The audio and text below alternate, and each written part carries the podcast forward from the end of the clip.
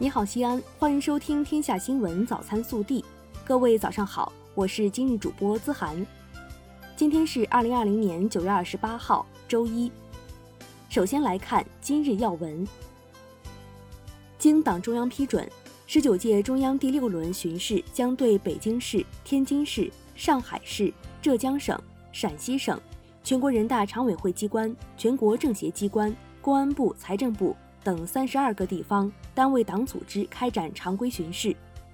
根据《中国共产党巡视工作条例》规定，对第六轮巡视涉及的长春、杭州、宁波、武汉、西安等五个副省级城市党委和人大常委会、政府、政协党组主要负责人一并纳入巡视范围。本地新闻。二零二零世界文化旅游大会今日在西安开幕。九月二十五号至二十七号，住房和城乡建设部会同国家发展和改革委员会对我市创建国家节水型城市进行考核验收。专家组通过现场核查、资料审查、质询答疑等方式，认定我市达到了国家节水型城市考核标准要求，通过现场考核。记者近日从市委文明办获悉，我市印发开展制止餐饮浪费、培养节约习惯行动的实施方案，鼓励餐饮企业试行小份菜、半份菜。连日来，在西安航空基地重点项目第一小学扩建、第一初级中学新建项目现场，施工人员加紧作业，项目建设加快推进。据了解，上述两个项目计划年内实现主体竣工，明年秋季投入使用。未来三年内，航空基地计划新建、扩建学校四所，增加学位两千七百三十个。受节前学生流、探亲流、休闲旅游等多种客流叠加影响，预计节日前后，西安地铁线网客流最高峰将出现在九月三十号。当日十三点起，全线网将提前进入晚高峰运营模式。双节期间，西安地铁二号线末班车时间将调整至二十四点。进一步满足高铁夜间到达乘客的出行需求。记者二十七号从我市各大客运站获悉，对于即将到来的假期，我市各大客运站已经做好了运力保障、人力增援、购票和便利服务等多方面的准备。同时提醒广大旅客，乘车别忘戴口罩，进出站主动出示健康码。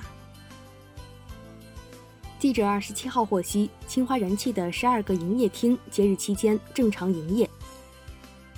营业时间为九点至十六点。针对市民提出的家里有多套房，常住地不在户口所在房，会不会重复登记的问题，西安市第七次全国人口普查领导小组办公室有关负责人日前表示，人口普查采用按现住地登记的原则，每个人必须在现住地进行登记。普查对象不在户口登记地居住的，户口登记地也要登记相应信息。如果登记对象有多套房，需要在现住地和户口所在地进行登记。二十七号，陕西省物业服务管理条例修订草案修改稿提交省十三届人大常委会第二十二次会议分组审议。修订草案修改稿构建了物业管理委员会的制度，其中规定。物业管理委员会是业主大会、业主委员会成立之前的过渡性临时机构，由街道办事处或者乡镇人民政府、社区党组织负责组建。昨日，记者从陕西省考古研究院获悉，我省考古人员对唐华清宫朝元阁遗址建筑群进行了发掘和清理。考古发掘证实，它是唐代华清宫骊山禁院内规模最大的建筑群。也是目前发现的一座保存较为完好的唐代高台建筑遗址。国内新闻：二十七号，第七批在韩中国人民志愿军烈士遗骸由中国空军专机护送从韩国接回辽宁沈阳，机上共载有一百一十七位志愿军烈士的遗骸及相关遗物。二零一四年至今，共七百一十六位在韩志愿军烈士遗骸归国。商务部部长助理李成刚二十七号表示，今年一至八月，中国与东盟贸易总值达到四千一百六十五点五亿美元，同比增长百分之三点八，占中国外贸总值的百分之十四点六。东盟历史性的成为中国第一大贸易伙伴。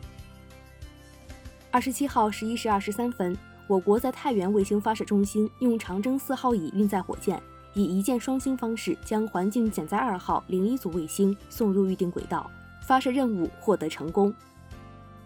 二十七号，重庆能投渝新能源公司下属松藻煤矿发生一氧化碳超限事故，造成十七人被困。截至目前，搜救工作已经结束，事故已造成十六人死亡，一人被送往医院全力抢救。据四川阿坝州九寨沟管理局日前消息，知名景点火花海将于国庆前夕开放。火花海在二零一七年八月八号九寨沟七点零级地震中决堤，湖泊景观消失。此后，专家团队对火花海进行修复，以自然恢复为主，人工干预为辅。青岛市通报，青岛港大港公司在定期例行检测时发现两例无症状感染者之后。山东港口暂停散货船载运的进口冷链食品装卸作业，鼓励货主散改集，对直接从事冷链物流的从业人员做到相对固定备案管理，每十四天进行一次核酸检测。散装货物作业结束后隔离十四天并进行核酸检测。江苏常州一小学老师日前在科学课演示实验时。因操作不规范产生闪燃，窜出的火苗导致四名学生烧伤，入院诊断为局部二度烧伤。二十七号，涉事学校发布情况说明，已暂停所有与科学实验相关课程，涉事教师已暂停教育教学工作。